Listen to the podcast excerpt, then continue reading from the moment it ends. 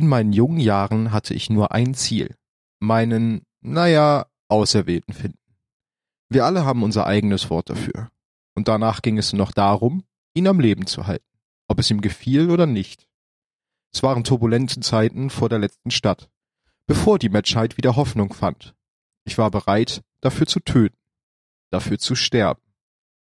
Ein Geist des dunklen Zeitalters. Er öffnete seine Augen und atmete ruhig die Nachtluft ein. Er war sich nicht sicher, wie lange er geschlafen hatte, aber sein Instinkt sagte ihm sofort Lauf. Er erstarrte. Das war nicht seine Stimme. Und damit willkommen zur neuen Folge vom Geistergeschichten Podcast mit Matze und Wolfgang. Nein. Nicht Wolfgang. Was ihr Doch. gerade als Opener gehört hat, war der Anfang des Buchs Ein Mann ohne Namen. Und das wollte ich euch nur mal so ein klein, kleines Häppchen davon wollte ich euch mitgeben. Schön, dass ihr wieder eingeschaltet habt zu Folge 37. Yay. Wir haben bunte Tüte Themen und würden anfangen, wie jedes Mal, mit News und Twops, wobei sich das diesmal ein bisschen anders gestaltet, denn wir haben das Monster Twop. M müssen wir eigentlich sparen oder so? Sparen?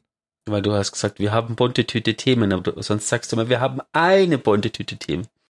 Wir müssen sparen. Worte sind kostbar. Ah, okay, das Twap hat zu viele Worte verbraucht, wir brauchen Genau. ganz wenige. Dann kann ich jetzt, Moment, kann ich jetzt sagen, nee, sag ich später. jetzt hast du mich verwirrt. Wir haben, sprich, Wir haben bunte Tüte Themen. wir haben zwei Twops an der Zahl von der letzten Folge. Zwar das vom 14. und das vom 21. mhm. Und direkt mal bei dem vom 14.04. schon wieder so ein kleiner, netter Zustand, nee, ein klein, eine kleine nette Dreingabe von Bungie, denn was dort auffällt, wenn man das aufmacht, sieht man so direkt in dem zweiten Satz des Swaps ein Buchstaben in Gelb. Das heißt, da ist irgendwie was verlinkt. Und wenn man den anklickt, kommt was Schönes. Ich sag euch nicht was, wa macht es einfach mal. Wieder so ein kleiner humoristischer Augenzwinker von Bungie. Mhm. Äh, Genau, in diesem Twop geht's per se um so ein bisschen die Einführung auch von dem neuen Raid-Mode, ne? Ja, es geht eigentlich gro- groß, grob zusammengefasst, was passiert mit Raids und Dungeons Genau. in zukünftigen Seasons, wo kommt welcher Spitzenloot her. Das ist Genau. eigentlich alles. Die ganz wichtige Ankündigung ist halt diese Rotation, die sie ab der nächsten Season einführen wollen. Das heißt, es gibt dann immer einen alten Raid, beziehungsweise nein, nicht einen alten Raid, sondern einen Raid in der Rotation, der auch Spitzenloot bringt bei Abschluss. Nur bei Abschluss einmalig, also nicht jeder Encounter. Und der letzte Raid, also so wird es auch in den zukünftigen Seasons sein, immer der aktuellste Raid bringt bei jedem So wie es Encounter war, ja. Spitzenloot. Genau. Und dass diese Rotation bezieht sich auf einen Raid und einen Dungeon? Nee, nur einen Raid, ne? Wie war das? Ähm, Muss ich Hier steht des. Weiteren wird es eine Raid und eine Dungeon-Rotation geben. Also das könnte sein, Das dass können zwei sein. er bei müsste ja fast beides Genau, sein, ja. ja. Also es wird wahrscheinlich zwei extra Playlists geben und dann geben halt auch die alten Dungeons Spitzenloot. Beziehungsweise immer einer dann pro Woche. Das Genau. rotiert dann ja durch. Was ich per se eine richtig gute Änderung finde, weil man dann auch mal wieder in die alten Geschichten oder älteren Geschichten, gerade bei den Raids, auch mal reingeht mit einem Anreiz und zwar nicht nur, um das vielleicht mal jemandem zu zeigen, der noch nie da war, sondern auch, um da ein bisschen Loot rauszuholen. Ah, hier steht sogar ähm, äh, ein Spitzendrop aus einer wöchentlichen Herausforderung. Das heißt, es kann sogar sein, dass man irgendwas Spezielles machen muss. Ah, die Weekly Challenges vielleicht einfach auch, ne? Das kann auch sein, dass man dann für die Irgendwie Challenge so, ja. in dem Raid was kriegt. Genau. Und der letzte Satz in dem Abschnitt ist auch noch ganz spannend, denn sie heben das Cap an Loot auf, ähm, was man in dem Rotations, also in dieser Rotations-Playlist gibt's kein Loot Cap. Das heißt, man kann dann auch Legendary Items farmen da drin. Mhm. ist halt nicht auf einen Drop pro Woche beschränkt. Auch wichtig Ey. zu wissen. Ich mag's, dass äh, er vorschlägt, man soll chillige Lo-Fi-Musik auflegen. Ich auch, da bin ich ganz bei ihm. Genau, dann geht's ein bisschen weiter, einfach nur so Issue-Fixing, weil wir ja so Mid-Season sind, was sie an den ganzen Sachen, die in der aktuellen Season drinne sind, das überfliegen wir einfach. Da gab's jetzt, glaube ich, nichts viel, außer einen Fix, der tatsächlich. Nee, das kommt erst am anderen Top. Ich nehme es nicht vorweg. Ähm, genau. Da waren, ja, könnt ihr euch durchlesen, sind jetzt halt einfach Bugfixes, ne, an bestimmten Spielmodi. Dann gab's noch ein bisschen was zu dem neuen ähm, Patch, weil zu dem Update 4.01, wann das kommt und so weiter. Auch alles nicht so wichtig. Und dann kommen wir schon zur Kunst, beziehungsweise erstmal zum Movie of the Week.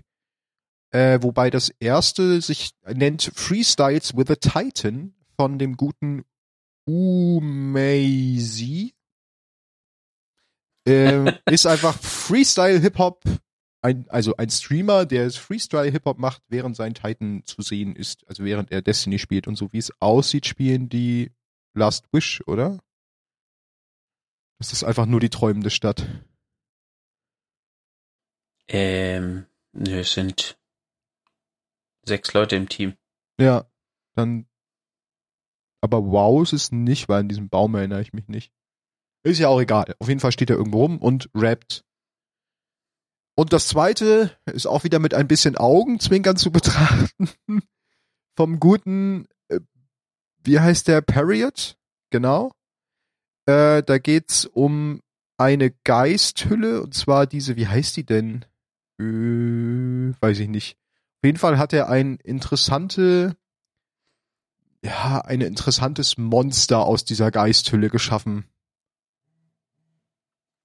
Könnt mehr, ich kann es nicht besser beschreiben. Wenn ihr es genau sehen wollt, guckt es euch an. Äh, Art of the Week haben wir einmal von ähm, Arts Moser, Team Mac, eine schöne Zeichnung von den drei Hüterklassen mit den Mac-Outfits. Und natürlich dann passend dazu auch ein Team Monster, eine Team Monster-Zeichnung ähm, von dem guten Ed Kane Longinus. Ich hoffe, ich spreche die Namen ansatzweise richtig aus. Dann haben wir noch ein Bonus-Art. Uh, the Creation of the Disciple, was dieses, ich kann mir immer nicht merken, wie dieses Bild heißt, wo diese zwei Hände sich so fast berühren, aber so in dem Stil ist es halt mit äh, dem Zeugen und dem guten Rulk auch sehr cool gezeichnet. Äh, ist das nicht die, ähm, die Engel von ich, keine Ahnung. Kann sein. Ich weiß nicht, wie es heißt. Also deswegen sage ich lieber nichts, sonst ist es nur falsch. Und dann haben wir noch das Wichtigste, nämlich die Auflösung der Abstimmung Team Max oder Team Dinosaurs. Monster. Monster, genau. Dinosaurier es, waren letztes Jahr. Genau. Bis sowas von 2021. 2021 hat angerufen, sie wollen ihren Matze wieder haben. ähm, es ist sehr knapp ausgegangen, nämlich mit 52 zu 48 Prozent für Team Max. Was ich ganz cool finde, wobei ich sagen muss, für, speziell für meine Klasse, für den Hunter, ist eigentlich das Team Monster das schickere Set. Aber alle drei Sets zusammen finde ich immer noch Team Max besser. Sie werden, also es wird wiederkommen.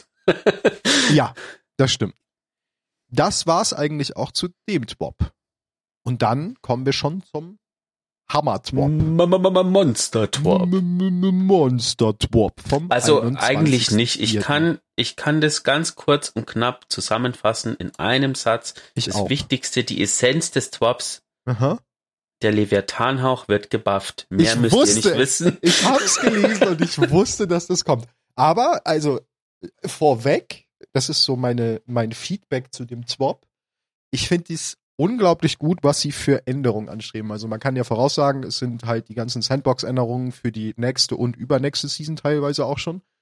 Ähm, und es klingt alles plausibel und was ich sehr cool fand, sie haben halt auch echt Daten dazu geliefert, anhand derer man nachvollziehen kann, warum sie Dinge ändern. Ja, das habe ich auch auf Reddit gelesen. Das ist tatsächlich was, was den meisten Spielern sehr gut gefallen hat, dass Die Daten, konkrete du, Daten ne? Ja. kommen. Ja, weil sonst fühlt sich immer so ein bisschen nach Willkür an, aber dann, wenn man die Daten mal sieht, dann ist es halt sehr viel nachvollziehbarer. Genau, das Ganze geht los mit ein bisschen, ähm, ja, Einführung. Äh, Und dann beschreiben sie als erstes erstmal so, was die Ziele des Teams sind. Und da kann man dann schon sehen, wohin dieses ganze Drop geht. Und zwar die Hauptthemen sind so ein bisschen dies, das, das Waffen, also in der Luft kämpfen. Airborne Gunplay heißt es ja auf, auf Englisch. Ich weiß gar nicht, wie man auf Deutsch das in einem Luftkampf könnte man es vielleicht nennen. Dann geht's um Flinch, was ja dieses Zurückweichen ist, wenn du getroffen wirst. Mhm. Ähm, und es geht um die immer noch nervigen One-Hit-Kills im, im PvP. Ähm, und Die sie natürlich, reduzieren wollen. genau, und die sie abschaffen wollen. Das ist eigentlich der große, das große Ziel von ihnen, weil sie nicht mehr wollen, dass One-Shot-Kills funktionieren im PvP, weil sie auch einfach nur frustrierend sind. Ähm, und dann geht's halt noch grundsätzlich um Waffenanpassung. Aber starten wir mit dem ersten rein, nämlich mit der Gleve. Und da muss ich sagen, das ist so der einzige Punkt, aber da kann ich auch der Einzige sein, der das so sieht, der mich ein bisschen erstaunt hat, weil eine der nächsten Änderungen ist auf jeden Fall, dass die Gleve höheren Schaden kriegt. Wobei das kommt erst weiter unten. Erstmal sprechen sie halt darüber, was eine Gleve tun soll und was nicht. Nämlich, sie soll von allen, also sie, der Gleve-Nahkampf zählt ja als normaler Nahkampf. So ist es zumindest gedacht. Also als Kinetik-Nahkampf wie euer unaufgeladener Schlag. Deswegen könnt ihr mit der, Ne- der Gleve zum Beispiel auch super gut Nahkampf-Kills, Bounties machen. Mhm. Ähm, und dementsprechend möchte Bungie auch, dass sie von Perks profitieren, die Melee Damage oder Kills anstreben. Sowas wie äh, Graberäuber, der zum Beispiel die Munition nachfüllt bei Melee Kills oder auch hier Swashbuckler. Wie heißt, heißt es auf Deutsch auch Swashbuckler? Nee, wahrscheinlich heißt es irgendwie anders. Haudegen heißt es, glaube ich, auf Deutsch. Mhm, genau. Ähm, genau, davon soll sie profitieren. Allerdings soll sie nicht davon profitieren von Perks, die den Powered Melee-Angriff betreffen, also den aufgeladenen Melee-Angriff, weil das ist es einfach nicht laut Bungie, sondern es ist der unaufgeladene. Dann soll sie natürlich von Melee-Damage-Buffs profitieren, also von Nahkampf-Schadens-Buffs, sowas wie die Wurmgott, wie heißt die Die auf Deutsch? Die Schultern vom Genau. Titanen. die ja auch Melee-Schaden erhöhen. Allerdings soll sie nicht, zumindest der Nahkampf nicht, von Weapon Damage Buffs profitieren. Also sowas wie Rampage. Was sie aktuell tut, was sie auch ein bisschen zu stark macht, aktuell zumindest den Nahkampf. Ähm, andersrum natürlich, die Projektile sollen davon profitieren. Das ist so das Grundgerüst, wie Bungie gern die Gleve haben möchte, wie sie aktuell noch nicht ist. Mhm. Genau. Ähm, dann kommen so, ach nee, das sind schon Sachen, dann kommen erst so Änderungen, was sie in Season 16 schon geändert haben. Das ist eigentlich, brauchen wir das nicht mehr vortragen, weil das ist ja schon aktiv im Spiel. Und dann geht's so ein bisschen um die Änderungen in Season 17. Und da geht's nämlich drum, und das war, das war ein Fact, den wusste ich gar nicht. Und da habe ich die Gleve hart unterschätzt. Beziehungsweise, ach nee, das wird ja erst in Season 17 geändert, ne? Oder ist das aktuell auch schon so mit der Damage Resistance von 97,5 Prozent? Das wäre jetzt eine Ähm, Frage, ich, ne? ich weiß nicht, wie es momentan ist, aber die ist relativ hoch. Ja, weil da steht ja Note. Vielleicht ist es jetzt auch schon so. Wenn sie 97, also es geht darum, nur für die Zuhörer, die jetzt wahrscheinlich ein bisschen verwirrt sind, die Gleve hat dann entweder jetzt schon oder auch erst in Season 17 einen Damage, das Schild von der Gleve, einen Damage, eine, eine Schadensreduktion von 97,5 Prozent Mhm. in PvE und 75 Prozent im PvP. Was super viel ist. Also du kriegst ja fast 100 Prozent weniger Schaden. Ja, aber Das du schon. musst natürlich auch dich trauen, mit der Waffe in PvP spielen. Also, Ja. hättest du nicht gemacht.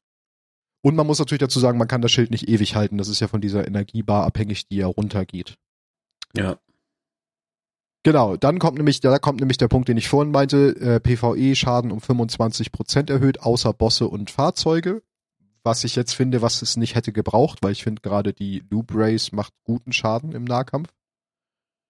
Mhm. Ähm, dann eine super Änderung für das Schild. 30% langsamere Energieabsaugung, wenn man das Schild aktiv hält. Das heißt, im Endeffekt hält es einfach 30% länger an. Und was ich sehr cool finde, die Projektilgeschwindigkeit wird erhöht und zwar abhängig von dem Range-Stat der Waffe. Von, wenn man, wenn sie einen Nuller-Range-Stat hätte, hat sie, wird sie verdoppelt von 30 Metern pro Sekunde auf 60 und wenn man den 100er Range Stat hat, von 80 Meter pro Sekunde auf 100 Meter pro Sekunde. Was eigentlich dann relativ schnell ist, ist gar nicht so schlecht. Nee, das ist echt gut, weil sehr oft, merke ich auch, verfehlt man mit der Kleve bei schnell bewegenden Gegnern auf engem Abstand einfach, weil sie sehr langsam schießt. Ja, also ich muss ehrlich sagen, ich bin bis jetzt so ein Klevenspieler gewesen, der einfach rein und prügeln. Diesen Schuss habe ich gar nicht ja. so oft benutzt irgendwie. Höchstens Außer halt zum, gegen für die Champions. Mobs. Und für die Schmem Champions, ja. Für die vier Champions. Schmämmchens. Schmämbiens, wieder eine Neuschöpf Wortneuschöpfungs. Genau. Dann schreibt Bungie noch, dass die exotischen Kleven gebufft werden, die mhm. bis jetzt ja relativ durch die Bank schlecht sind. schlecht sind. Also ich zumindest laut Community. Ich habe noch keine davon, deswegen. Ja, ähm, und die werden alle einfach ein bisschen verbessert, aber das liest sich jetzt auch, man muss es sehen, was es für Auswirkungen naja, hat. also. Ich muss ehrlich sagen, die, die Hunter-Kleve gefällt mir eigentlich am besten von den Änderungen. Vor allen Dingen, also bei der Hunter-Kleve finde ich halt auch, es klingt nicht mehr nach ein bisschen, weil sie verdreifachen den Schaden und verdoppeln die Anzahl der Kettenblitzziele, die du treffen kannst. Das heißt, du triffst doppelt ja. so viele wie vorher mit dem dreifachen Schaden. Das klingt schon wieder nach so einem, das machen sie eine Woche oder zwei und dann nehmen sie es wieder zurück, weil sie overpowered ist. Wobei ja, ich auch sagen muss, bei der Warlock-Leve geht's ja nur, also dir, du stellst ja, glaube ich, bei der Warlock-Leve so ein Heil-Ding so eine mhm. Heilsphäre und die schießt einfach schneller, was ich per se auch gut finde, weil sie einfach den, den intrinsischen Perk der Kleve verbessert. Also, ne? Nicht irgendwie Schaden ja. oder so, sondern einfach das, wofür sie da ist. Ich fände gut, wenn solche Sachen einfach vielleicht sogar bleiben würden, weil ich meine, das ist einfach, du bist ein, äh, ein relativ mächtiges Wesen in einer Welt mit Weltraummagie und wenn du dann so Space eine Ex Magic so eine Kleve hast, die einfach, wo du in eine Gruppe Gegner rein charged und dann fetten Arkusschaden machst. Jetzt ich rede jetzt mal von der Jägerkleve und die macht einfach so viel Schaden und zerlegt alles. Das finde ich einfach, das fühlt sich, würde sich gut anfühlen, sag ich mal. Ja, es muss halt nur irgendwo limitiert sein, damit es halt nicht zu doll ist. Also wenn das an sich funktioniert, ja, aber dann muss man es halt irgendwie über Munition oder über Abklingzeit auf dem Charge oder so, damit es halt nicht, damit du nicht nur noch damit rumläufst, ne? Aber sonst sind wir wieder in diesem Punkt, wo du eine Waffe hast, die broken ist. Genau. Ansonsten, ich meine, die, die Jägeränderungen in letzter Zeit waren quasi nicht sichtbar. Was für ein lahmer Witz. Guter Wortwitz, Olli. Guter Wortwitz. Von daher gönne ich das mit der Kleve. Ja, danke, danke. Nett. Ja, dann geht's weiter mit den globalen Änderungen und zwar Punkt eins der Flinch. Der Flinch? Der Flinch. Den, nicht den Cringe. Nee, auch nicht oh den Gott. Finch. Es tut mir leid, liebe Community. Finch ist der kleine Bruder von Finch. okay. Ähm, ja, aber ich würde sagen, wir gehen jetzt nicht bis ins Detail durch. Nee, also ihr könnt es euch angucken. Er wird jetzt abhängig von dem Stabilitätswert der Waffe. Das ist die Kernänderung. Über den Stabilitätswert kriegt man sozusagen Flinch-Resistenz. Unter anderem. Und die liegt je nach Waffenarchetyp zwischen 10 und 25 Prozent.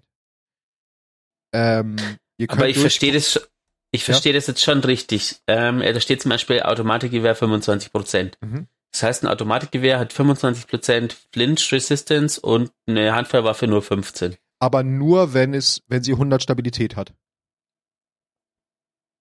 Ne? Mhm. Ja, richtig. Mhm. Weil du ja mit der, also das geht ja darum, dass du auch mit der Handcannon eine weitere Damage Range hast als mit der Auto Rifle.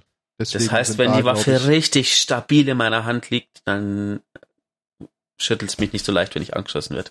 Richtig. Salopp gesagt. Salopp gesagt. Und ganz wichtig dazu ist noch, dass sie auch sagen, ähm, die Waffen aus höherwertigen Jobs sind natürlich dann an der Obergrenze dieser Prozente und die normalen Waffen, also die du überall kriegst, sind dann eher weiter unten. Also ist ja auch eine Range, ne? Ja, was sich lohnt, mal durchzulesen, ist, sind diese Beispiele, die sie geben, weil da sieht man, was für abstruse Rechnungen Bungie mhm. aufstellt bei ihren Berechnungen im mhm. Spiel. Ja, das war sehr gut. Da geht's dann auch noch, weil es gibt auch noch Mods, sowas wie zum Beispiel keine Ablenkung oder die klassischen äh, Unflinching Pulse Rifle Armor Mods, die es ja jetzt auch schon gibt, mit weniger Zurückweichen. Die gibt natürlich dann auch irgendwie noch einen Modifikator und die alle werden, das ist vielleicht wichtig dazu zu sagen, multiplikativ dann zusammengerechnet und komm, kommt man auf einen Wert. Ja. Dann der nächste Punkt, Airborne Gunplay. Ähm, das ist was komplett Neues sozusagen. Genau, weil aktuell nervt mich tatsächlich auch, wie der Luftkampf funktioniert, denn er funktioniert zu gut. Da gebe ich Bungie recht. Denn man hat aktuell, gerade wenn man den Icarus-Griff nutzt, eigentlich keine Abzüge, ob man jetzt am Boden oder in der Luft steht. Und das nutzen tatsächlich sehr viele Warlocks im PvP auch und die siehst du irgendwo nur oben rumfliegen und dich wegfracken. Das ist schon ein bisschen hart.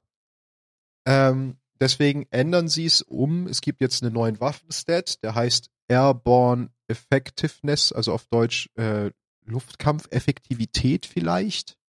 Mhm. Möglicherweise. Ja, mal schauen, was die Übersetzer da aus dem Hut zaubern. Genau. Ähm, und da nur kurz gesagt, der kann natürlich von 0 bis 100 wieder sein. Wenn er so in dem ersten Drittel 0 bis 30 ist, hat man eine kleinere, äh, ich muss es gleichzeitig beim Lesen auf Deutsch übersetzen, das ist ganz schön schwer. Eine kleinere Genauigkeits, einen kleineren Genauigkeitsabzug als jetzt, aber einen deutlich niedrigeren Aim Assist. Du Also kannst, eigentlich kannst du sagen, eigentlich nur 100 gibt dir Keine, keine Abzüge. Strafe Genau. und, und den gleichen Aim-Assist. Genau, und und das alles teilt sich halt drunter ist in in- Staffeln, wird's ja. immer schlechter sozusagen. Und da unterscheiden sie halt zwischen dem Aim Assist und dieser, ähm, diesem Abzug auf deine Genauigkeit. Genau. Und sobald du 100 hast, ist es eigentlich so wie jetzt. Ja. Äh, Äh, was genau. spannend ist, ist eigentlich der kleine Absatz, der unten drunter steht. Ähm, weil es wird, glaube ich, nur Auswirkungen haben, dass es äh, diese, diese neue Stat sozusagen, der ähm, ist handgetuned für alle exotischen Waffen, alles, was in Season 16 und 17 kommt und alles, was in Trials oder Dämmerungen ist. Mhm. Aber ältere legendäre Waffen haben quasi einen Standardwert, je nach äh, Archetyp von der Waffe. Und das heißt aber, ähm, dass bestimmte Waffen besser oder schlechter werden per Zufall oder per Standardwert. Ja, ich glaube, das ist so dieser Move, den sie jetzt machen, um nicht alles mit der Hand anfassen zu müssen. Ne? Also wir reden ja, Ja, von sehr vielen Waffen, auch. dass sie dann halt nachträglich über Patches wieder reagieren, wenn da irgendwelche Sachen total broken sind. Aber das finde ich auch völlig okay, ja. Und wichtiger Hinweis, äh, diesen, diesen Waffenstat sieht man noch nicht, der wird in Season 17 noch versteckt sein. Natürlich über sowas wie äh, LightGG oder so auswertbar oder DIM. Aber dann ab Season 18 wollen sie von den Hidden, äh, den versteckten Waffen Waffendaten weg und machen sie auch sichtbar. Das ist auch schon Weißt eine du- kleine Änderung. Ich habe vor kurzem, ich mein, Bungie, also dies Destiny funktioniert ja einfach äh, so wie alle anderen Spiele mit ganz viel Mathe, das im Hintergrund Ja. läuft. Und Destiny vor allem, weil ja jede Waffe irgendwelche bestimmte Werte haben. Ja. Und ich habe tatsächlich aber durch was völlig anderes jetzt so vielleicht einen neuen Blick auf, was so ein Programmierer eigentlich leisten muss. Weil ich habe nämlich vor kurzem gelesen, warum die Windows-Uhr keine Sekundenanzeige hat. Warum? Weil das zu viel Rechenleistung verbraucht. Ah, okay. weil ständig quasi diese Windows-Dienste sind ausgelegt, dass die quasi einmal pro Minute sich aktualisieren und nicht ständig und dauerhaft. Und wenn du was hast, was ständig und dauerhaft quasi sich Das braucht aktualisiert, Leistung, ja klar. genau, auch wenn es nur eine billige Sekundenanzeige ist. Ah. Und Interesting. so ist es. So ist es dann halt bei es. allem, was in Destiny abläuft, ja. Genau. Ja, dann geht's, dann wird's sehr, sehr technisch bei diesem Airborne-Geschichte. Das könnt ihr euch durchlesen, wenn ihr wollt. Da geht's halt Genau. auch drum, um die Winkel, das, was wir sowieso schon immer mal versucht haben zu erklären und ich auch, muss ich gestehen, nie zu 100% wirklich verstanden habe. Ähm, da sind auch noch zwei Beispiele mit einer Handcannon und mit Handcannon. Wenn du, wenn du versuchst, es zu englischen. mit einer Handfeuerwaffe und einem Scharfschützengewehr. Mit einer Handfeuerwaffe. Genau. Ich kann ja mal die, die Handfeuerwaffe äh, nur als Beispiel übernehmen. Da hast du jetzt wohl einen Winkel von 0.6, also 0,667 Grad. Ähm, und in der nächsten Season dann, wenn du einen Nuller-Stat, Airborne-Stat hast, hast du 0,45 Grad. Also Strafe. weniger. Abzug. Bitte? Ja, ja, warte weiter. Und wenn du 60 auf dem Stat hast, hast du 0 Grad. Also dann ist der eigentlich nicht mehr vorhanden, dieser Abzug. Es gibt halt einen, einen Winkel, in dem du praktisch Abzug auf deine Genauigkeit kriegst. Genau, und da stehen quasi für sämtliche Waffenarten wie eben diese Werte unten drunter. Genau. Äh, für sämt, also für sämtliche, nicht für sämtliche, für manche exotische, ähm, Mhm. was die für einen Wert bekommen und ähm, was für exotische Rüstungen, was für Plus oder gibt's Minus? Äh, ja, einen Minus gibt's und da kommen wir nämlich zu Oh. einem der schlimmsten Exos aktuell, die Stompies. Die Stompies haben minus 50 da drauf auf dem Stat. Beabsichtigt und auch völlig zurecht und sind auch das einzige Rüstungsteil, was überhaupt Minus hat. Stimmt. Genau, weil dann, wenn man nämlich ein bisschen weiter runter scrollt, kommen auch diese Grafiken, die wir angesprochen haben, wo sie Daten liefern. Da liefern sie nämlich Daten zu, welche Exos welche Klasse aktuell im PvP spielt. Und man sieht eindeutig, dass Jäger zu, naja, ich würde sagen 40% Stompies spielen. Ja. Ungefähr. Es ist von 20, ja, ziemlich genau 40%. Und ich muss dazu sagen, ich bin keiner von diesen Jägern. Ich spiele die Wurmmaske, damit ich ein bisschen Gesundheit kriege. Ähm, wenn man das vergleicht, auch gerade mit den Titans, bei den Titans muss ich sagen, ist es recht ausgeglichen. Natürlich gibt's Exos, die funktionieren besser im PvP als andere, das wird's immer geben. Aber da ist zumindest, ich sag mal so, die Range, da sind mehrere, die so an die 20% rangehen und jetzt nicht eins, was irgendwie mit 40% gespielt wird. Anders sieht's wieder bei den Warlocks aus. Da haben wir die Ophidian äh, Aspect, ich weiß gar nicht, wie die auf Deutsch heißen, Ophidian Griffel oder so. Hm, Ja, ich weiß es auch nicht. Ich spiele Ähm, auf Englisch. Die machen diese erhöhte Nahkampfreichweite. Extra nochmal nachgelesen, weil ich ja nicht so Ahnung habe vom Warlock. Genau, die werden auch so mit, naja, 35% ungefähr gespielt. Mhm. Genau. Dann geht's um die Playlist-Waffen. Da Äh, geht's eigentlich nur drum, es, es gehen, es gehen ein paar Waffen ähm, und es, die neuen Waffen, die kommen, äh, sind noch nicht erwähnt, Genau. sozusagen. Ähm, aber also man kann schon sagen. Ähm, ah, nee, stopp, da geht's um eine ganz andere Änderung. In dem Pap äh, Aspekt geht's darum, dass die Playlist-Waffen, ja. genau, dass die Playlist-Waffen, die können ja einen extra, was heißt denn Trade auf Deutsch, eine extra Fähigkeit, nein, Perk. Ich glaube, Perk kann man auch im Deutschen sagen. Äh, Die können extra Perks haben, in einer oder in beiden Reihen. Ähm, und die Wahrscheinlichkeit, dass diese Waffen in den Aktivitäten damit droppen, erhöht sich über das, über die Rank Resets bei dem jeweiligen Händler. Also Mhm, ne, bei Gambit, beim Gambit und so weiter. Was ich eine coole Änderung finde, weil je mehr du dann eine Aktivität spielst, umso per se bessere Waffen kriegst du einfach. Was ja Sinn bei Destiny ist. Grinde und du wirst belohnt. Ähm, genau, das war eigentlich die Änderung da. Dann gibt's noch was zum Stat-Display. Ja, da haben sie einfach was an der Bar geändert. Das ist nur äh, kosmetisch. Und dann kommt der nächste große Part. Äh, One, bitte? Die, die One-Hit-Kills. Genau, One-Hit-Kills und Special Ammo im PvP. Denn das aktuell, das, und da muss ich kurz sagen, ich spiele aktuell auch ein bisschen PvP und mich nervt diese Kombi aus Limonag und dem Rift. Denn es one-shottet dich einfach immer. Und das macht einfach keinen Spaß, weil du guckst um eine Ecke und es hat ja nichts mehr mit Können zu tun, wenn dich einfach nur einer anhitten muss und du fällst um. Mhm. Du wolltest was sagen. Ich wollte sagen, äh, genau, ich finde es, erste, der erste Punkt, der da steht, ist wieder das, ähm, ich meine, es ist bestimmt super aufwendig, aber es scheint zu gehen, dass man PvE und PvP einfach trennt. Ja, damit haben sie ja Ähm, immer mehr angefangen, jetzt auch mit dem Add-on und so weiter, auch was Waffenschaden angeht. Ich, wir sind ja ein Lore-Cast und rein lore-technisch spielen wir ja PvP nicht mehr äh, zum großen Teil auf den tatsächlichen Karten, sondern in einer Simulation, die Osiris quasi nach äh, in die Stadt gebracht hat. Ja. In die letzte Stadt. Weil ja die Planeten weg sind. Das heißt, wir können ja nicht auf den Karten von den Planeten spielen. Und rein lore-technisch könnte man diesen Unterschied zwischen PvP und PvE erklären, dass es einfach die Simulation sozusagen angepasst ist. Bungie, wenn ihr zuhört, wir liefern euch auch gerne Lore-Pieces für eure Erklärung für Space Magic.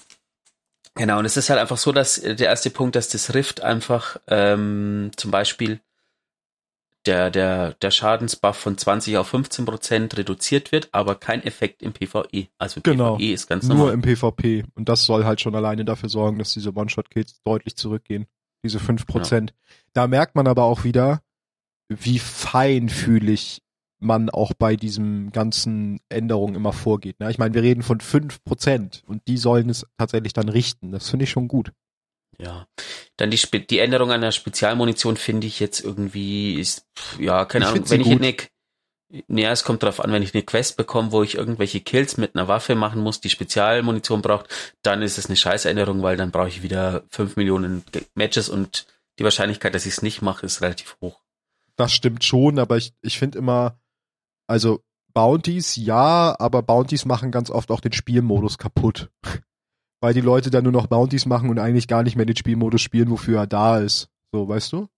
Und Genau. letztendlich führt die Änderung dazu, also wir können sie ja nochmal kurz aufgreifen, es geht einfach darum, dass die Scavenger-Mods im PvP deaktiviert werden. Das heißt, du kannst nicht mehr aus einem Brick Spezialammo mehr Spezialammo kriegen, sondern du kriegst die feste Anzahl, die sie vordefiniert haben und fertig. Mhm. Ähm, genau. Und dann ging es so ein bisschen um Archetyps von Spezialwaffen, denn dort kam auch wieder eine Grafik, in der man sieht, dass Shotguns beliebt sind. Hätte ich auch ohne die Grafik gewusst, aber da sieht man es nochmal, denn Shotguns werden so mit 50 Prozent sind sie eigentlich ungefähr die meistgespielte Waffe äh, im PvP. Genau. Da geht's dann um kurz überfliegen. Die, Ach die ja. Änderungen, die, Mhm. ja, Airborne und Special Ammo, darum geht's also praktisch, dass sie wollen dafür sorgen, dass gerade im Luftkampf, beziehungsweise genau, im Luftkampf die Special Weapons noch mal schlechter sind als die Primärwaffen. Ja, sie, sie versuchen quasi eigentlich, kann man den kompletten großen Punkt zusammenfassen, einfach sämtliche Spezialwaffen äh, mit Spezialmunition anzupassen, dass sie nicht die einen Typen nicht so dominieren im PvP. Mhm. Wenn ich es richtig verstehe, die anderen einen Hauch stärker machen. Genau. Ähm, Und tatsächlich, was zum Beispiel eine lustige Änderung ist, was bei den Sniper Rifles, da geht's halt mehr um den Archetypen. Sie machen einfach alle Archetypen im Anvisieren einen Tacken schneller, damit man nicht mehr Snapshot als das Nonplusultra-Perk für PvP nehmen muss. Was ja momentan Mhm. so ist. Also eine Sniper ohne Snapshot nimmst du eigentlich im PvP schon nicht, weil sie dann zu langsam ist. Genau. Ja, dann geht's um die eigentlichen Archetypen in dem Shotgun-Part. Da geht's auch um ganz viel Damage, Fall-Off-Distanzen, die hier hinzu und abgezogen werden. Guckt's euch an, das gleiche bei Fusion Rifles. Das wollen wir jetzt auch gar nicht so. Sie versuchen, zusammengefasst, sie versuchen eigentlich bei den ähm, Shotguns ein bisschen die Slug and Pellets zu entschärfen, weil die natürlich immer gespielt werden. Und bei den Fusion Rifles ähm, ändern sie eigentlich so ein bisschen die Fall-Off-Distanzen. Warum eigentlich? Das ist eine gute Frage. Hm, kurz überfliegen. während du kurz überfliegst, kann ich schon mal den nächsten Punkt nennen, was interessant ist, ähm, dass die Spurgewehre, also die Trace Rifles, ähm, Stimmt, ja. Bungie sagt, die sind nicht so ähm, populär, wie sie gern hätten. Deswegen machen sie was dagegen und ich finde die Änderung super interessant. Ähm, der Schaden gegen nicht Red Bars, also quasi Champions, ähm, Bosse, ähm, diese, wie nennt man diese Mini-Bosse da, keine Ahnung, um 20 Prozent und das macht das Ding schon, das macht schon viel aus. Vor allem, äh, da kommen wir dann später bei den Exos drauf, eine Waffe, eine, die, das die leere ich noch nie Spurgewehr- gespielt habe. Genau, ja, ich weiß, welche Waves- was, Wavesplitter? Ja, ähm, der macht Unterdrückungsschaden, also der unterdrückt Ah, quasi. Und das ist eine, eine, eine spannende Kombi. genau. Ich habe jetzt nochmal den Pa- Part überflogen. Es geht eigentlich darum, äh, sie ändern bei den Fusion Rifles auch nur so viele Dinge an den Damage Fall of Distanzen um die One-Shot-Kills. Das ist diese Geschichte wieder, um die zu verhindern. Genau. Und die Spurgewehre kriegen mehr Munition. Dann kommen wir zu den äh, Primärwaffen. Stopp, warte mal, was, was noch ein ganz, was du gerade über, war das da schon? Äh, bla bla bla bla bla. Äh. Ach nee, das kommt später erst. Das kam gar nicht in dem Absatz. Dann machen wir weiter. Primärwaffen, ja. Ja, ganz viel Sachen zu Auto- und Pulse-Rifles. Ja, wird viel getuned. Ja. Äh, was ich ganz spannend von der, und da merkt man auch wieder, wie sehr Bungie so aufs Feedback hört. Sie merken auch, dass gerade Auto- und Pulse-Rifles, also Automatikgewehre und Pulsgewehre im, in der Mitteldistanz halt zu schwach sind im Verhältnis zu zum Beispiel äh, Maschinenpistolen, was du aktuell im PvP auch merkst, weil du wirst gerade auf kleineren Maps sehr rasiert von Maschinenpistolen und hast eigentlich mit Pulse-Rifles auf Long Distance schon eine Chance, aber auf Midrange nicht. Das versuchen sie ein bisschen anzupassen. Ja, Das ist so die grobe Zusammenfassung. Wenn ihr es genau wissen wollt, lest es euch durch. Dann geht's noch so ein bisschen um Ja, genau, die- Submachines, genau. Die, die 450er äh, Pulsgewehre werden noch gebufft. Da wird der Schaden pro Kugel von 15 auf 16 erhöht, was ähm, schon ein bisschen was ausmachen kann. Mhm, das stimmt. Also, ich ähm, habe ja immer noch die Hoffnung, dass diese Dinger grundsätzlich wieder attraktiver werden zu spielen, weil ich habe Pulsgewehr eigentlich schon auch gern gespielt. Ja, schon. Vor allem ein gewisses aus einer gewissen Schmiede, das ich hoffe immer noch, dass es irgendwann wiederkommt. Mhm. Vor allen Dingen finde ich, also ich muss auch sagen, Pulsgewehre könntest du ja theoretisch diese Season auch spielen, weil sie ja auch eine Viereck, glaube ich, haben aktuell, oder? Ja, Viereck kannst du, glaube ich, mit denen machen. Ja, aber Ähm, das macht einfach irgendwie keinen Spaß. Nee, dann kann ich auch lieber Scout, also da spiele ich eher noch eine Scout Rifle aktuell, weil die bringt zumindest noch ein bisschen was und die Pulse Rifle ist im Verhältnis zu schwach. Muss ich auch sagen.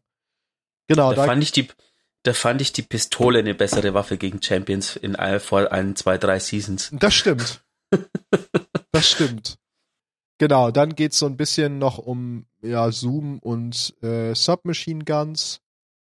Ähm, ja, da sind die mit einem geringen Zoom, sind denen zu unattraktiv gewesen im PvP. Dementsprechend haben sie den Basis-Zoom ein bisschen erhöht und die Damage Fall-Off Distanz auch ein bisschen verlängert. Also es ist, man kriegt erst später den Damage Fall-Off.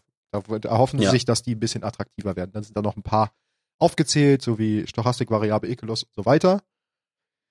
Ähm, dann geht's noch einen kleinen Part um die Adaptive, also die adaptiven, mit dem adaptiven Gehäuse.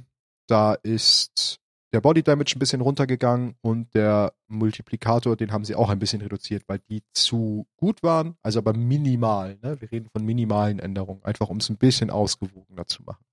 Das gleiche bei Precision Frame Hand Cannons, da ändern sie auch ein bisschen was an der Airborne-Geschichte, beziehungsweise ändern sie um.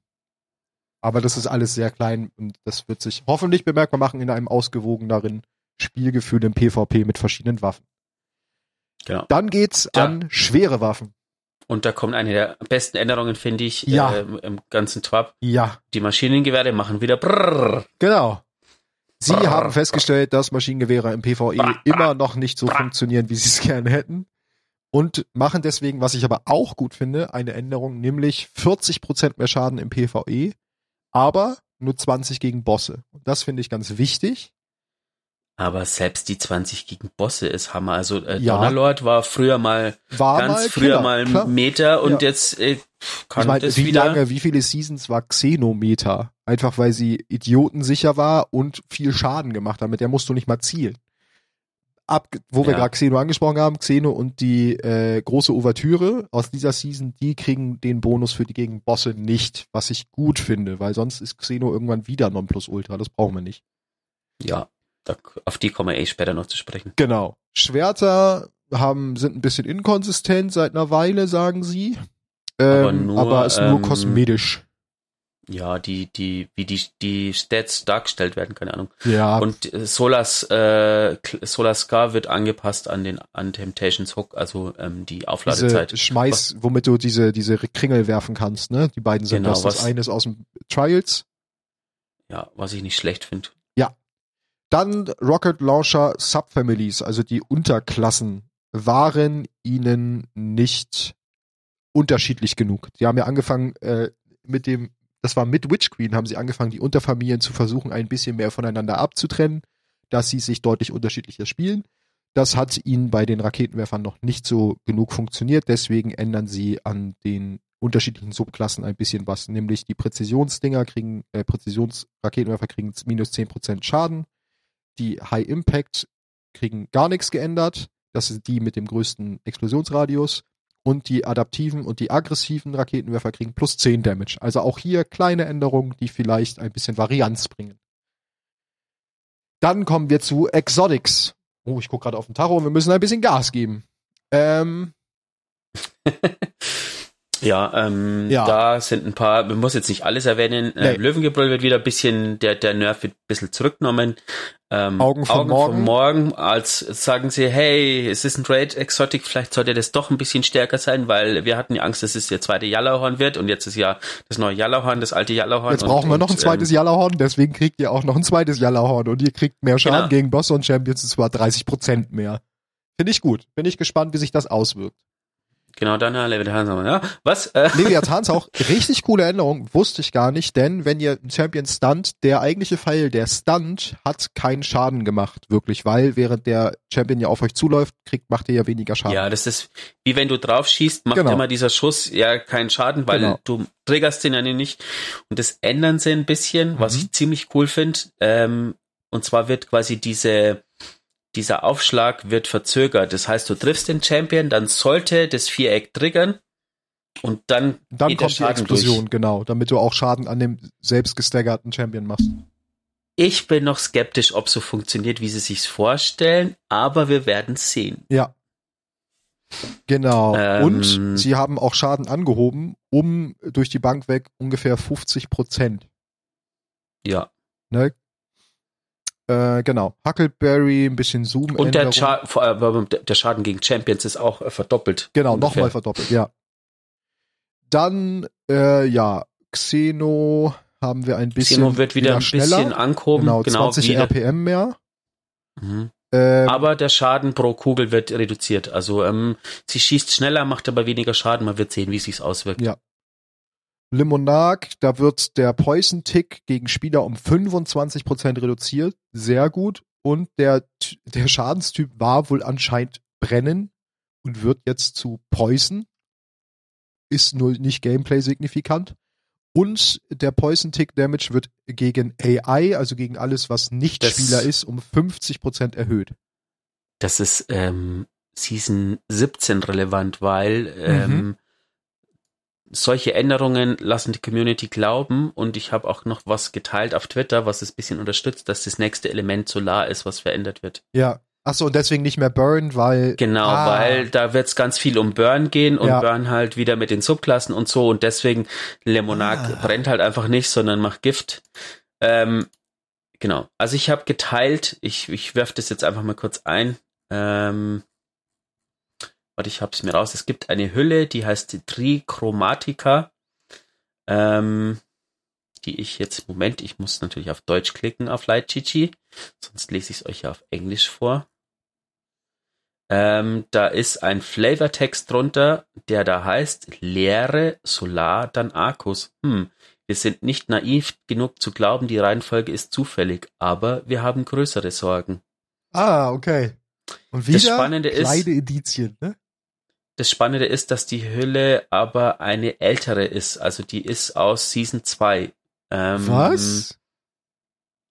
Entweder ist es tatsächlich immer noch relevant oder das hat einfach auf die damaligen Sub Subclass-Änderungen angespielt. Ach so, wurden die damals eigentlich auch, als die verdreifacht wurden, nacheinander? Ich weiß das schon gar nicht mehr. Ah, ja, aber ähm, nee, das beide nicht nacheinander. Das Okay. kann man alles mit Forsaken. Aber ähm, es lässt einfach die so diese diese kleinen Twap-Sachen und in Kombination mit der Hülle lassen einfach darauf schließen, dass Solar quasi die nächste Dings Die ist. nächste 2.0 äh, Klasse wird. Wa genau. Was ich glaube ich daran liegt, na, wobei es könnte nicht, ich glaube aber eher, dass der Pendant zu Leere kommt von von der dunklen. Ach egal, äh, jetzt spekuliere ich. Äh, Weiter im Text. Ja, ich glaube, die nächste richtige Subklasse kommt erst mit dem nächsten Add-on, also das Pendant zu Leere. Ähm, Mhm. Dann Lorenz Driver, 20% gegen Spieler reduziert der Schaden, finde ich gut. Ähm, ja. Skyburner's Oath, äh, die heißt auf Deutsch der Himmelsbrenner, Himmelsbrenner Eid. den ich auch noch nie gespielt habe, wirklich. Wird auch angepasst, finde ich cool. Der wird ziemlich viel angepasst. Das Projektilspeed wird erhöht auf 9999. Ähm, Das heißt, der, das heißt, der hat keine Geschwindigkeit mehr, der ist Hit, Hitscan sozusagen. Beide Firearten, also anvisiert und Hüftfeuer, haben 150er RPM. Was interessant ist, weil vorher hat man aus der Hüfte quasi langsamer geschossen, Okay. wie wenn du gezielt hast. Ah. Äh, den nächsten Absatz verstehe ich nicht.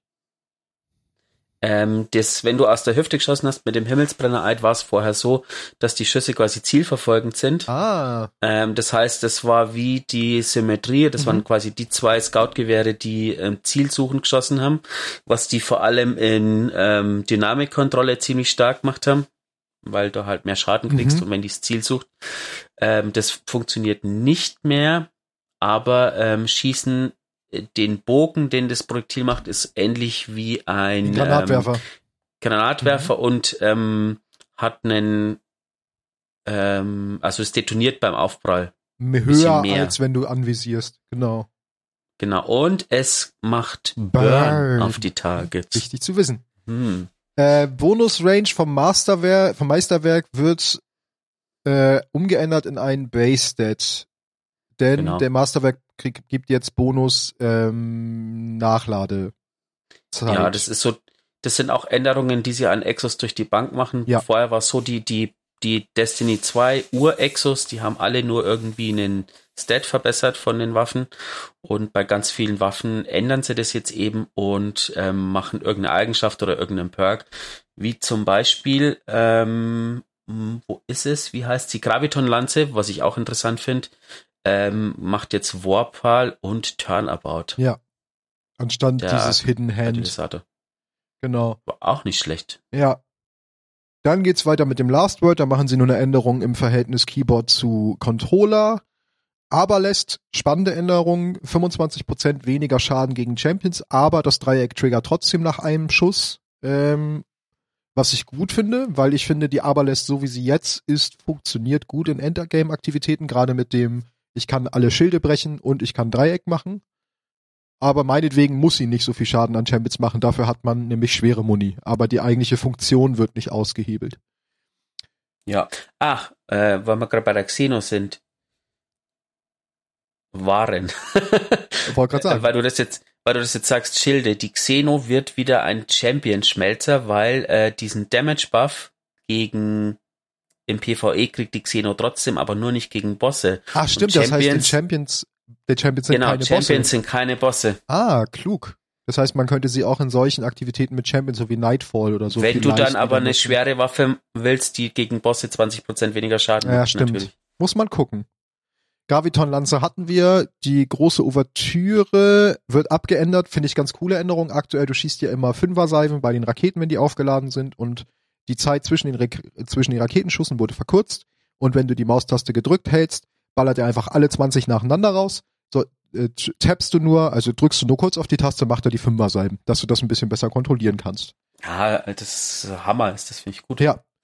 Die Kalt, Ich weiß. Ja? Also ich, die, die Waffe, ich weiß noch nicht so ganz, ob ich sie mag, aber ich spiele sie irgendwie trotzdem immer wieder, weil sie trotzdem irgendwie Spaß macht. Das ist ganz kurios. Ich habe ein gespaltenes Verhältnis zu dieser Waffe. Und jetzt kommt ein Satz, den ich eins zu eins mal versuche ins Deutsche zu übersetzen und dann musst du mir helfen. Jetzt geht's um die Kaltherz. Arcus äh, Schadenstyp abgedatet und der Exotic Trait more less be, also äh, und dann auf jeden Fall ist der Ende des Satzes passt nicht in eine Welt mit legendären Trace Rifles. Wir haben aktuell noch keine legendären. Doch. Welches ist denn ein legendäres Trace Rifle? Es gibt ein legendäres Stasis ähm, Spurgewehr. Echt? Moment.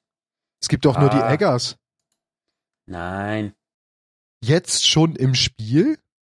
Ja, warte. Äh, Spurgewehre 1. Zurückverfolgter Weg kam mit, es ist ein Solarspurgewehr, kam mit dem 30 Jahre Bungee-Paket ins Spiel. Ah, okay. Ich dachte schon, da haben sie einen kleinen Hint auf Season 17 versteckt. Aber gut, dann nehme ich es zurück. Ähm, ja, da haben sie irgendwas ändern sie da dran? Blablabla bla bla bla bla. Verstehe ich nicht. Warte, ich muss Keine zurückklicken. Ahnung. Äh, Ähm. ja, vielleicht verstehst du es. Äh, naja, wenn du dauerhaft Schaden machst, Mhm. ähm, dann wird ein Ionic Trace, was auch immer, wie auch immer das auf Deutsch heißt, quasi erzeugt. Und wenn du die einsammelst, wenn du dann quasi hingehst, Ah, ähm, okay. gibt Kriegst es du Energie. Fähigkeiten, Energie. Ja, Ionic Trace könnte natürlich auch was sein, was kommt auch mit dem Arcus-Update. Äh, dass Ah ja, es generell stimmt. auch Fähigkeiten gibt, die sowas erzeugen.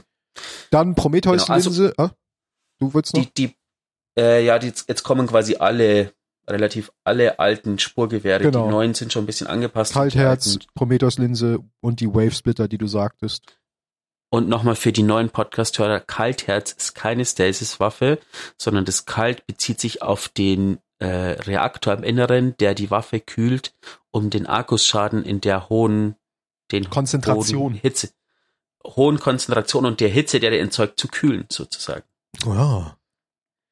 Genau. Mhm. Und bei der Wave Splitter, die wir eben schon hatten, Da ist eine ganz coole Änderung, die hat wohl, also ich habe es mir vorhin einmal durchgelesen, die hat drei verschiedene Schadensmodi, die sozusagen automatisch durchgeschaltet werden, wenn man die Feuertaste gedrückt hält. Also drei verschieden hohe Schadensarten.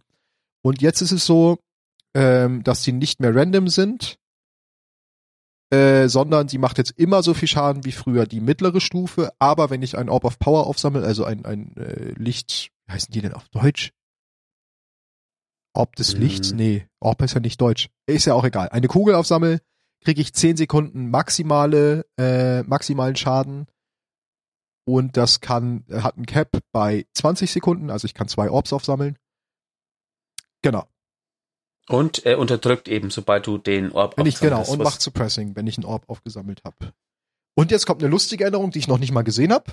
Bei der Osteostriga äh, sind anscheinend wohl ab und zu mal die Projektile um 90 Grad gedreht, was ein bisschen komisch aussieht. Das haben sie natürlich geändert, dass sie wieder richtig rumfliegen. Äh, Lord of the Wolves, also äh, Lord der Wölfe. Lord der Wölfe. genau. Wölfe, Wölfe, Wölfe. 25% Woof. Damage, Fall of Start and End. Also sie hat 25% mehr Range. Eigentlich. Genau. Ich würde sagen, die Perks überspringen Die wir Perks jetzt. könnt dann ihr selber durchlesen. selber durchlesen. Genau, Mods auch.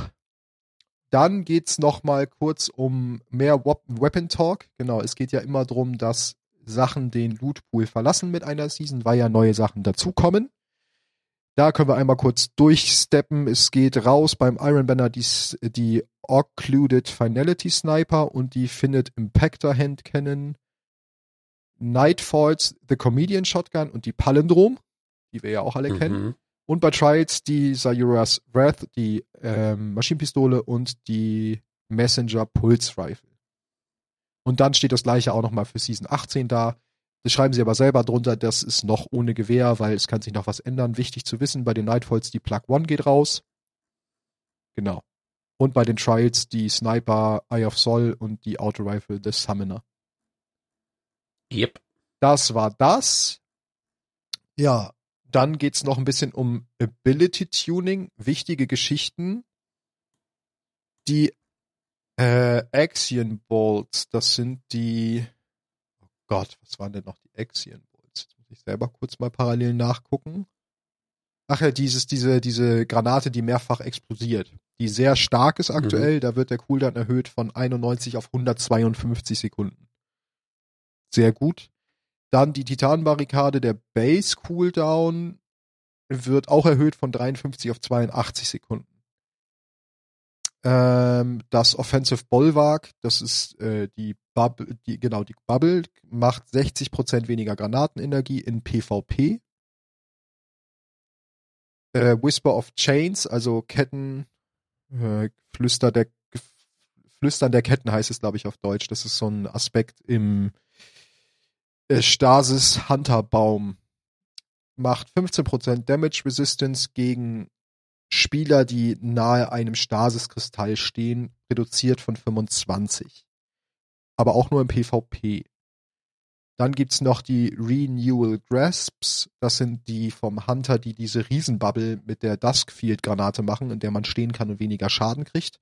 Da wird der Cooldown erhöht von 62 auf 152 Sekunden und der Schaden wird reduziert von 50 Prozent, die man weniger gekriegt hat, auf 20. Aber der Schaden wird nur im PvP geändert. Mhm. Dann noch kurzer äh, Einwurf zu den neu, zum nächsten Gambit Lab. Da gibt's den Mode Thief Modus.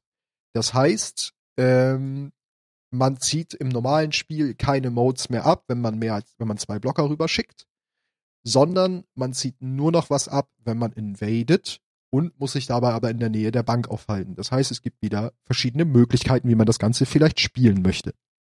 Auch interessant. Ja. Dann noch kurz der Prime Drop, den ihr euch alle schon abgeholt habt. Wenn nicht, könnt ihr sehen, was es da drin gibt. Ähm, ein paar Hotfixes überspringen wir auch, da war nichts Wichtiges bei. Außer, und jetzt kommen wir zu dem einen, was ich aktuell öfter als Fehler habe. Bei den Known Issues, Word and Text Chat may display vertically. Das hatte ich gestern diverse Male. Dann schreibst du so einen langen Text und auf einmal siehst du nur so drei Buchstaben vertikal, weil der Rest des Textes verschwindet. Sehr lustig. Sehr lustig. Genau. Ähm, ich würde noch was einwerfen. Okay. Ähm, das wollte ich nämlich eigentlich sagen, aber das haben wir übersprungen. Okay. Ähm, als es darum geht, welche exotischen Rüstungsteile auf dieses Airborne quasi ähm, die Stats verbessern Mhm. an den Waffen, ist da ein kleiner Satz, der ähm, zu den negrotischen Griffen, da steht nämlich plus 30 äh, auf alle ähm, Waffen, äh, Weapons of Sorrow, das müssten die Waffen des Zorns, nee, Waffen Ja, des die vom Hafen der Sorgen oben, ne, aus dem vom Mond, die Weapons Nee, of nee, nee, Sorrow, nee, oder das nicht? sind Weapons of Sorrow gibt's momentan bestätigt eigentlich nur zwei. Und zwar ist es die Dorn Ach, und die. die, Stimmt. die Necrocasm ist, glaube ich, aus Destiny 1 eine Waffe. Ja. Die gibt's, glaube ich, im.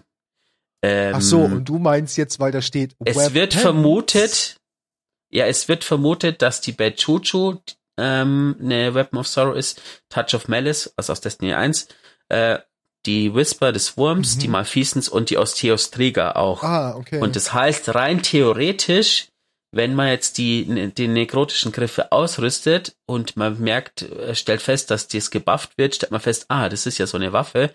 Das hat nämlich einen Lore-Hintergrund, aber da würde ich an anderer Stelle nochmal drauf eingehen, weil wir jetzt schon relativ weit sind. Also in einer der nächsten Folgen gehen wir nochmal auf die Weapons of Sorrow zu sprechen. Sehr gut. Kommen wir nochmal auf die Weapons of Sorrow zu sprechen, jetzt auch im korrekten Deutsch.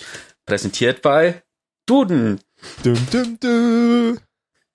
Dann geht's nochmal in den Art, in die Art-Section. Bei Movie of the Week haben wir als erstes Wake Up. Einfach ein Zusammenschnitt von PvP-Momenten mit sehr cooler Mucke unterlegt. Ähm, von, Wake up, Mr. Freeman. vom äh, Channel Talent Show auf YouTube. Und dann haben wir noch das zweite Movie of the Week, The Return of Kate Six vom YouTube-Channel The B-Files, was ich mir nicht hundertprozentig sicher bin. Ich glaube, es ist ein, eigentlich nur ein Trailer. Das ist ein Zusammenschnitt von ganz vielen. Genau, aber ganz am Ende kommt To Be Continued. So. Mhm. Also an sich ist es ein Zusammenschnitt von vielen Story-Momenten mit so einem Schwarz-Weiß-Filter drüber und ganz am Ende ist noch so ein bisschen PvP-Stuff mit drinne. Guckt's euch mal an, ich find's irgendwie, irgendwie hat es, hat's mich gecatcht, das Video. Ich fand's sehr cool. Und bei der Kunst der Woche haben wir Titan Etiquette 101. Ähm, ja, kann man sich was drunter vorstellen. Es sind zwei Titanen, die sich ins Gesicht hauen. Und eine Zeichnung von Zathona. Wo man gar nicht mehr sieht, von wem das ist. Doch, äh, Zathona ist submitted bei dem, bei dem Nutzer Walking Dead. Also Dad wie Vater geschrieben. Und Titan Etikett von Lex äh, Dorkslav.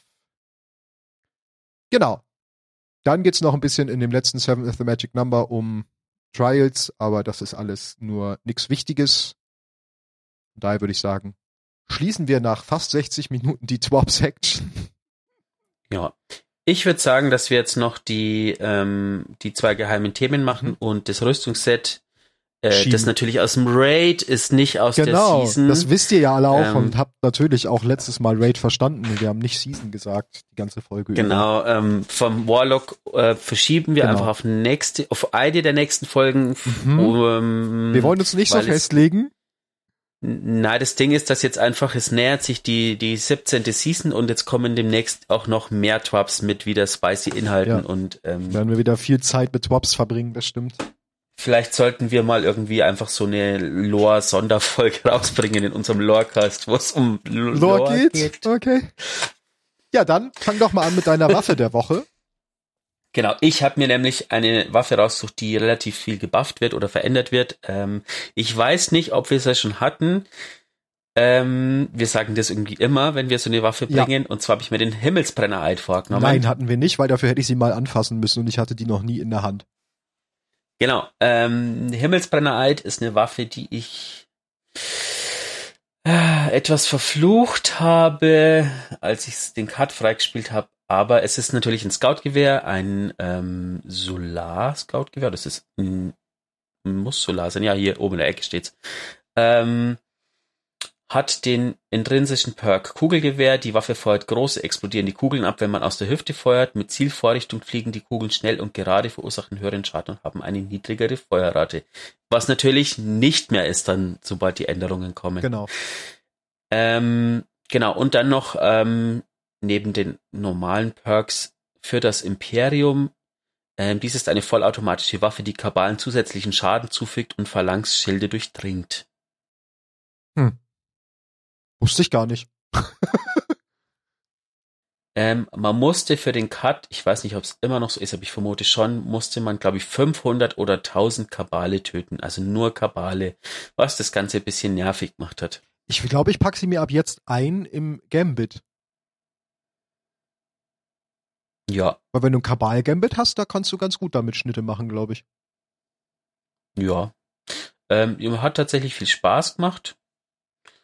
Ähm, und ich bin gespannt, wie eben die Änderungen sind. Hm, ich denke, dass sie danach noch mehr Spaß macht oder wieder so ein bisschen im Zurückkommen ist, weil ansonsten ist es immer eine dieser Meme-Waffen, die es so gibt im Spiel und ähm, wie zum Beispiel der Leviathan-Hauch. Und irgendwie stehe ich auf solche Waffen, also vielleicht habe ich ja dann ein neues ähm neue Lieblingswaffe, ja, meinst ich, ich würde euch noch die Lore, Lore vorlesen. Weil äh, Himmelsbrenner Eid ist nämlich eine Kabalwaffe. Ähm, kam mit war direkt in Destiny 2 mit dabei und ist quasi eine der Waffen, die man kommt im Zuge des der, der Roten Schlacht, ne? Kriegskampagne. Ne? Ja. Roten Schlacht. Diese Einschrift, geschrieben in einem Kabaldialekt, bedeutet Sieg oder Tod. Einige Infanteristen wurden für den Krieg geboren. Ja, sie sind loyal und treu. Und wenn der Befehl Einsatz in fünf Minuten kommt, dann stehen sie in der ersten Reihe aber ich gehöre nicht zu ihnen. Ich bin kein Held. Ich habe es mit dem Tod nicht so eilig. Ich habe auf Phobos, auf meine eigene Truppe geschossen, als der Tod uns zu seiner Rüstung machen wollte. Ich war auf dem Schiff des Primus, das das Schar-Grabschiff rammte. Ich war Teil der zweiten Angriffswelle. Diesen Kampf überstanden wir siegreich. Sieg oder Tod? Wir sind nicht tot, also haben wir gewonnen. Dies ist nun das Ende, Brüder, unser letzter Kampf. Gaul wird es hier beenden. Der Mars hat uns gelehrt, wie man Hüter bekämpft. Die Schar lehrte uns, wie man ihr Licht frisst. Vergesst nicht, dass wir es möglich gemacht haben. Die Rotlegion wird es beenden. Aber wir hielten stand und starben nicht. Das ist Sieg. So steht es auf der Waffe. Hm. Man könnte jetzt rauslesen, dass diese Unterdrückungstechnologie von dem Lichtunterdrückungstechnologie eigentlich von der Schar kommt. Ja, stimmt. Bis jetzt ist auch von das bei Braytech äh, auf, also bei Quelle steht exotische Enkrame, was ja logisch ist. Sehr seltene Drops. Punkt. danke, danke, danke für den Hinweis. Sie haben erklärt, was ein Exo ist. Ja, ich glaube, die werde ich mal spielen. Ich glaube, ich hatte die auch mal ganz kurz in der Hand, als ich sie bekommen habe, weil so mit diesem Solar-Dinger, die zielsuchend sind, sagt ja, mir was, aber. Die war eigentlich, tatsächlich war die, ist die verschwunden in der Versenkung und dann hat sie ihren Revival gehabt, als diese Season of the Chosen kam mit diesem, äh, mit dieser, wie heißt dieser Strike im Kabalschiff? Proving Grounds? Ja. Nee, Nee, Proving nee. Grounds war ja die da, die Season-Aktivität. Genau, aber dieser Strike ja. quasi auf äh, Großmeister, weil du nämlich mit dem Himmelsbrenner Eid einfach durch dieses durch die Schild schießen durchschießen konntest. Ja, stimmt. Und den, den Reaktor deaktivieren konntest. Ah. Und da hat sie so ihr Revival gehabt. Okay. Ist auch an mir vorbeigegangen. Aber, ja. Cool. Genau. Kommen so wir. viel zu meinem geheimen Thema. Genau, jetzt erstmal noch, bevor wir zu meinem geheimen Thema kommen, zu einem Community-Aufruf, den wir vor Ewigkeiten gestartet haben. Wir haben ihn ja noch länger laufen lassen, als wir sogar angekündigt haben, nämlich schickt uns eure Screenshots. Und wir haben natürlich auch einen Gewinner, äh, den wir euch nicht vorenthalten wollen. Äh, es kamen einige Einsendungen, es hätten gerne mehr sein können beim nächsten Mal, ja, muss ich auch dazu sagen. Äh, und wir haben einen Gewinner, nämlich den guten Firekin. Wir werden auch, wenn ihr das hier hört, mit Release der Folge auch seinen Screenshot nochmal, beziehungsweise seinen Post nochmal bei uns verlinken. Denn er hat den Screenshot, den er liebevoll das Schachspiel nennt, vielleicht auch in Anlehnung mhm. an einen von uns beiden, äh, hat er ein, Was? zwar kein Ingame-Screenshot per se, also doch, es ist Ingame, aber nicht spielerisch, sondern aus einer Cutscene. Es ist Ingame, aber nicht Ingame. Genau, es ist Ingame, aber nicht Ingame. Sondern es ist aus einer Cutscene, und zwar aus der nach Abschluss der äh, Story von Witch Queen, wo man den Zeugen zum ersten Mal sieht, und er so praktisch hinter sich diese Wand aufgeht und man die Flotte an Pyramiden sieht und er sagt, du hast keine, äh, you have no pieces to left to place, also du hast keine Steine mehr zu setzen. Und das passt so wie Faust aufs Auge zu dem Schachspiel, dass wir fanden, dieser Screenshot hat auf jeden Fall den Sieg verdient. Und wie natürlich, wir äh, klatschen innerlich alle und äh, dir wird die Ehre zuteil, bei unserem Screenshot-Wettbewerb zu haben. Und mehr kriegst das du auch nicht. Das ist mein, mein Leitmotiv, das sich durch dieses Spiel zieht, das Schachspiel. Ja. Genau, das wollten wir kurz erwähnen. Guckt gern bei uns auf Twitter vorbei, at d2lorecast, da seht ihr den Screenshot auch. Mhm. Dann kommen wir zu meinem geheimen Thema als Abschluss. Und mein geheimes Thema, ich habe mich mal, was ich ja selten tue, in die Weiten von Reddit begeben. Ich bin nicht so der Reddit-Freund, aber ab und zu mal gucke ich auch mal auf Reddit. Und ich habe eine hm, Theorie von einem Nutzer gefunden, die ich euch einfach vorlesen möchte. Einfach weil es ja seine Worte sind, deswegen trage ich sie eins zu eins vor. Ich habe sie natürlich ins Deutsche übersetzt. Und zwar sind sie von dem guten Azure Phoenix 99. Ah, der gute Azure Phoenix 99. Ne? Viele Leute haben spekuliert, dass der Zeuge ein Gegenstück zum Reisenden hat. Außerdem scheint die Prophezeiung an der Wand im äh, Wow-Raid darauf hinzuweisen, dass der Zeuge beabsichtigt, mit dem Reisenden zu kommunizieren, das Licht zu trinken und dann zu töten. Etwas, das keines von beidem ist. Da Rulk der erste Schüler des Zeugen war, und erst zu einem solchen wurde, als er bereits der letzte seiner Art war, und die Tatsache, dass Kallus, ein weiterer Fanboy des Zeugen, ähm, das Konzept der letzten ihrer Art mit seinen Schatten zu verwenden scheint, scheint es, als ob diese Vorgehensweise von, vom Zeugen selbst stammt. Wenn die übrigen Schüler des Zeugen auch die letzten ihrer jeweiligen Spezies sind, deutet dies auf eine gewisse Besessenheit von diesem Konzept hin. Der Glaube, dass die Existenz eine Art Wettstreit ist und dass man nur dann würdig ist, wenn man der Letzte ist, der noch steht. Die Schwertlogik, die von der Schar übernommen wurde, stammt mit ziemlicher Sicherheit von dem Zeugen und seinen Jüngern. Was hat das alles mit dem Reisenden zu tun? Und dem Licht? Ich habe eine Theorie. Meine Theorie ist, dass der Zeuge noch nicht wirklich der Letzte seiner Art geworden ist. Meine Theorie ist, dass der Zeuge ein Gegenstück hat, das sich im Reisenden befindet. Meine Theorie ist, dass der Zeuge den Reisenden die ganze Zeit nur zu dem Zweck gejagt hat, das einzige andere Wesen im ganzen Universum zu töten, das genauso ist wie er. Hm. Spannende Theorie. Und ich finde, auch sowas sollte man, wenn es nicht zu sehr mit Spoilern behaftet ist, auch hier im Podcast ab und zu mal vorstellen, weil es irgendwie interessante Gedankengänge der Community aufzeigt. Das stimmt, ja, das stimmt. Und die fand ich ganz cool, die wollte ich euch gerne mal vorstellen. Ja.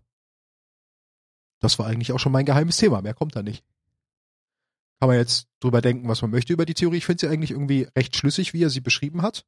Kann natürlich sein, können auch zwölf andere Dinge sein, deswegen ja, wie es immer so ist bei Destiny. Kann sein, kann auch ganz anders sein. Wir werden sehen. Was ist die nächste Erweiterung? Lightfall, Lightfall ist die große, genau. ne? Das würde halt auch dafür sprechen. Also für seine Theorie. Nächste große ist Lightfall, ja. Und dann kommt schon Final Shape. Ich, überleg, nee. ich meine, Lightfall klingt ja so, als ob das Licht irgendwie verschwindet. Ja. Ähm, ich weiß nicht, ob sie das wiederholen, dass du quasi so einen Moment hast, wo du ohne Licht bist, aber äh, ist jetzt ja anders, weil wir haben ja immer noch Stasis und was auch immer dann noch kommt. Ja.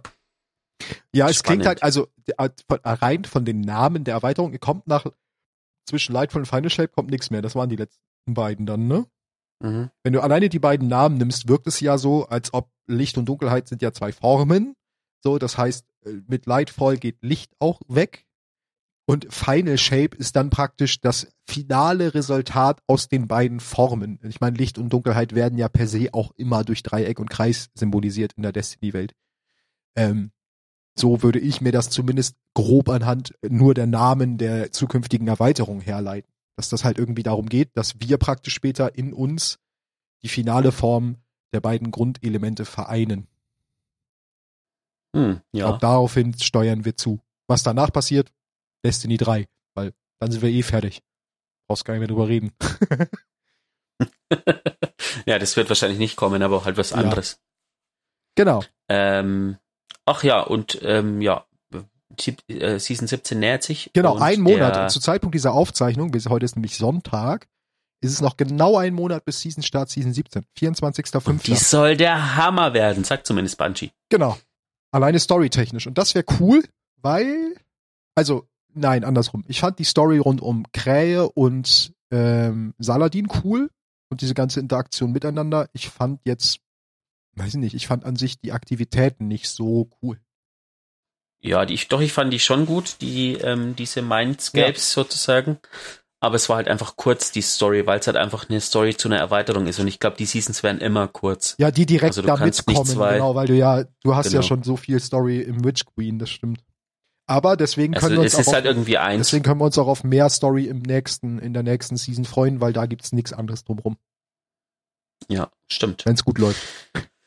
In diesem Sinne, Ja, genießt ein bisschen die Sonne, genießt Destiny. Ich werde heute Abend in den schweren Raid reingucken. Mal gucken. Ich berichte euch beim nächsten Mal davon, wie sehr ich geflucht habe. Wahrscheinlich gar nicht so sehr wie meine fünf Mitstreiter. Denkt dran, die zehn Stufen eines Destiny-Spielers. Ich bin schon im Zen-Zustand. Ähm, hm, viel Spaß euch. Haben wir noch was? bleibt's gesund Ja. und Augen auf, Hüter.